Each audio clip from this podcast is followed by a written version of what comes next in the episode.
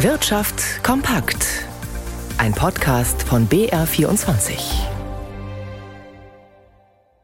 Im Studio Stefan Lina. Die Inflation in Deutschland hat im Juli etwas nachgelassen. Wegen nicht mehr so stark steigender Lebensmittelpreise kosteten Waren und Dienstleistungen hierzulande durchschnittlich 6,2 Prozent mehr als vor einem Jahr, so das Statistische Bundesamt. Es bestätigte damit seine erste Schätzung von Ende Juli.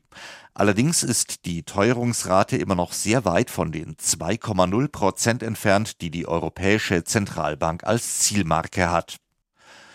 Beim Autovermieter Sixt laufen die Geschäfte prächtig. Das Unternehmen aus Pullach bei München meldete für das abgelaufene Quartal Rekordzahlen.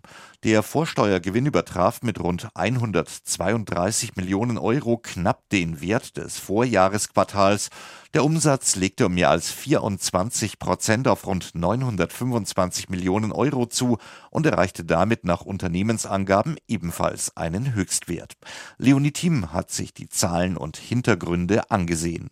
Die Gründe sind vielfältig. Geschäftskunden mieten wieder vermehrt Autos und auch Langzeitmieten werden wieder mehr nachgefragt. Außerdem seien über die Hälfte der Autos in der Sixt-Flotte Oberklassewagen, die prinzipiell natürlich mehr Geld einbringen als Autos in kleineren Kategorien. Obwohl die Inflation weiter hoch ist und sich die deutsche Wirtschaft nach Ansicht von Experten in einer Rezession befindet, bleibt der Autovermieter auch für den Rest des Jahres optimistisch, was die Umsatzentwicklung angeht. Sixt geht davon aus, dass der Umsatz im Gesamtjahr, so wörtlich, erheblich über den Vorjahreswert steigen werde. Der lag 2022 bei knapp 3,1 Milliarden Euro. Allein beim Flottenausbau bleibt der Autovermieter nach eigenen Angaben vorsichtig. Die aktuellen unsicheren Konjunkturdaten in Europa und Deutschland könnten den Verlauf des zweiten Halbjahres beeinflussen, sagte Co-Chef Alexander Sixt. Im vergangenen Jahr machte die Sixt SE ihr Hauptgeschäft im Ausland mit knapp 67 Prozent. Weltweit ist sie laut dem Report Brand Finance auf Platz 4 der größten Autovermieter. Die zunehmende Digitalisierung macht sich auch am Arbeitsmarkt bemerkbar. Die Zahl der sozialversicherungspflichtig Beschäftigten in digitalen Berufen ist nämlich im vergangenen Jahr auf rund eine Million gestiegen. Damit sei auch erstmals die Millionenschwelle überschritten worden, so die Bundesagentur für Arbeit in Nürnberg. Laut der Behörde waren das acht Prozent mehr als im Vorjahr. Im Vergleich zu 2013, also im Zehn-Jahres-Vergleich, lag das Beschäftigungsplus bei den IT-Jobs sogar bei 60 Prozent.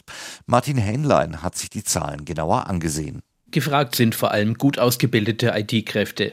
Zwei von drei Beschäftigten haben ein Studium absolviert, so die Bundesagentur für Arbeit. Sie sind als Softwareentwickler, Programmierer oder Informatiker tätig. Die übrigen ITler arbeiten als Webadministratoren, Anwenderberater oder Entwickler. Derzeit liegt der Anteil an Akademikern in der IT-Branche bei 41 Prozent, so die Arbeitsmarktexperten. Tendenz steigend.